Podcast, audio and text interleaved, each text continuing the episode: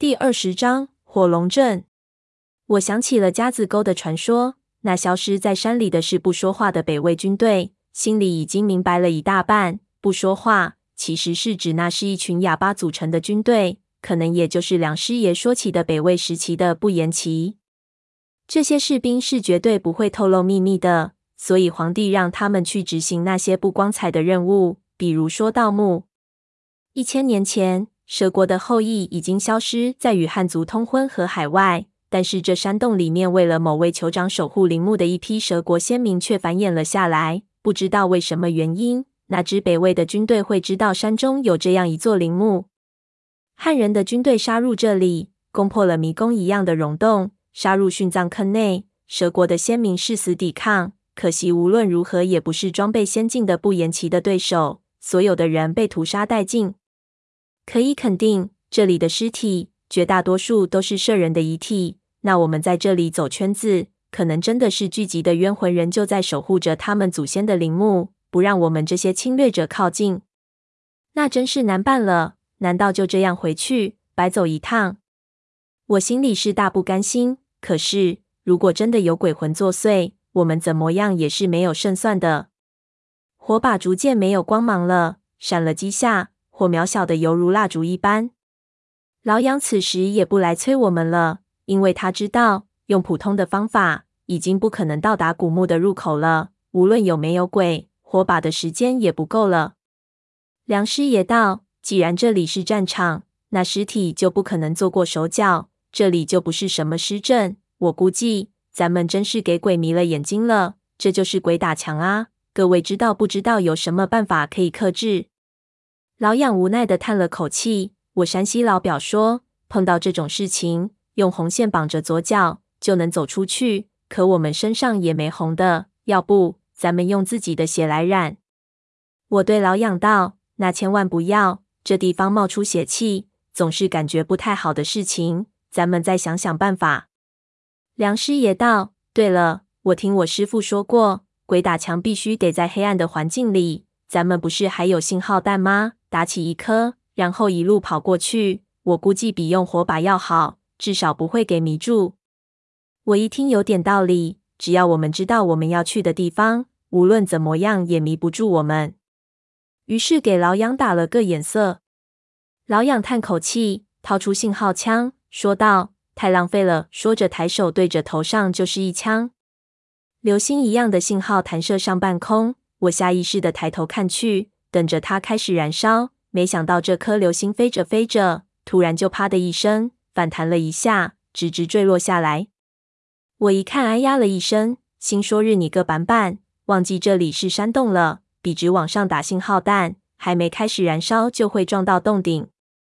信号弹飞快地坠落下来，直到几乎落地才噗的一声绽放开来。这种是探险队用的无氧化二磷信号弹，大概可以燃烧五十秒。初始引燃温度非常高，我一看它离的面的距离，就知道要糟糕。果然，它落地才几秒钟，那面已经燃起了火苗。我踢了老痒一脚，骂他没脑子。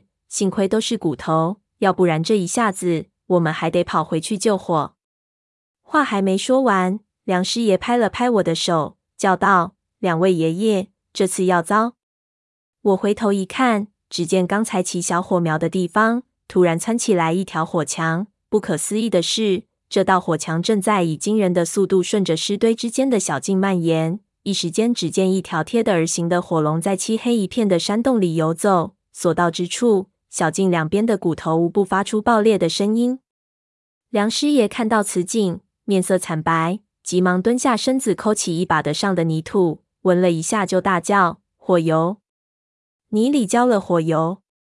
我一听，大惊失色，蹲下一捏泥土，果然没错，忙叫老杨把火把扑熄，心里那个寒啊！没想到这尸阵里还藏了这么厉害的一招，恐怕是这里的先民为了保护古墓里的东西而设的最后一道防线。可惜当时没来得及用，结果给我们引发了。这一路过来没出事，真是奇迹。要是刚才不小心把火把掉到地上，那爷爷我们几个已经烧成焦炭了。远处的火龙丝毫不见懈怠，不知道何时已经分成两路，火焰窜起一人多高，瞬时间将这个洞照得通明。我大概一看，发现终于可以看清楚这里的格局。只见整个尸阵中脉路通达，不大一个地方，其中的小径却是连成一气。这条火龙迟早会烧到我们这里来的，一定要找个地方避一下。我焦急的四处张望，看到那凹陷的空地其实就在我们左手边十几米处，可是中间已经隔起了一道火墙，里面的泥土却没有烧起来，似乎是一个避难的好地方。此时火龙头已经在向我们冲过来，没时间考虑了。我对他们大叫：“别在这里傻看了，那个坑在那里！”他娘的，冲过去再说。他二人反应过来，直接踩着尸体向那片空地冲了过去。我也不知道自己还有跨栏的潜质，那些石人我竟然能够一跨而过。才几秒钟，我就已经来到火墙之前，一股灼热的气浪扑面而来。我想一鼓作气冲过去，可是刚贴近火墙，就闻到了头发烧焦的味道。脚下一犹豫，就想停下来，可惜我惯性极大。想刹车却刹不住，只好大叫一声，闭着眼睛跳了过去。幸好速度够快，只是觉得身上一烫就已经滚倒在地上。我打了一个滚，将身上的火压熄。接着老养和梁师爷也冲了过来，纷纷滚到灭火。这时我已经知道这里的地面为什么会下陷，原来表层的土已经给人铲掉了。我一滚之下也来不及细看，老养已经惨叫着滚到我的身边。我忙脱下外衣，帮着将老养身上的火拍熄，扶起来一看，人倒是没事情，只是眉毛烧没了。转头却见梁师爷不停地翻滚，可身上的火就是不灭。我想到大概是因为他在地上摔倒过，衣服上沾上了火油，所以压不灭，便赶紧将他扑倒，用地上的泥将火压熄。梁师爷嗷嗷直叫，浑身冒出白烟。我和老养将他的衣服拨开。只见背上有几处已经焦黑，幸好冷汗出了不少，起了点保护作用。总体来说不算严重。我打开水壶，将半壶水浇在他背上，给他降温，然后抬头去看四周的形势。我们所处的空地已经给火墙阻隔，外面乱成一团，热浪袭来，身上所有的毛都发出卷曲的声音，不少骨头大概是因为里面气体蒸腾的关系，不停地爆裂。骨碎子飞起半空高，我一看大势已去，尸洞必然被完全焚毁。这里地处低洼，等一下氧气说不定会给烧光，不闷死也给烫死了。正在抓狂的时候，老痒一把拉住我，大叫：“大事不妙！抄抄家伙，阎王爷点名来了！”我不知道他是什么意思，转头一看，忽然见六七只大耗子给火烧疯了，竟然穿过火墙。直奔我的面门就咬了过来，我一猫腰躲了过去。老痒不等他们再次扑来，一枪将一只打飞。我举起熄灭了的火把，当成武器，也将扑过来的几只敲飞。可是同时，另十几只耗子闪电一样窜了出来。这一次我离得太近，背上给抓了几下，立即滚倒在地上。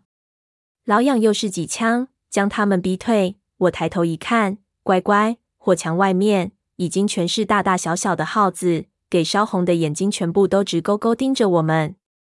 我心里直叫不好，跳进来的这几只耗子被老养的枪声震慑，暂时不敢靠近。但是在火墙之外的那些，见我们所站的这块地方似乎不会给烧着，必然会一只接一只的舍命冲进来，数量越来越多。再过几分钟，等到他们发现自己数量占了优势，必然会一拥而上，将我们吃成骷髅。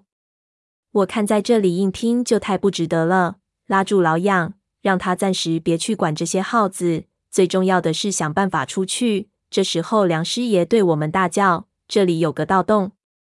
我们回过头去，看见土坑的中心有一个不起眼的小洞，不知道是谁挖的。老痒忙退出弹匣，看了看子弹，把枪塞给我，然后背起梁师爷就往坑的中心走去。我一手拿枪。一手拿拍子撩，跟在他后面，才走了没几步，最近的几只老鼠突然尖叫一声，闪电一般扑了过来。我抬手连开了四枪，打中了三只，还有两只已经扑到了我的面前。我再无办法，甩出拍子撩，一声巨响，将两只老鼠凌空打成了肉泥。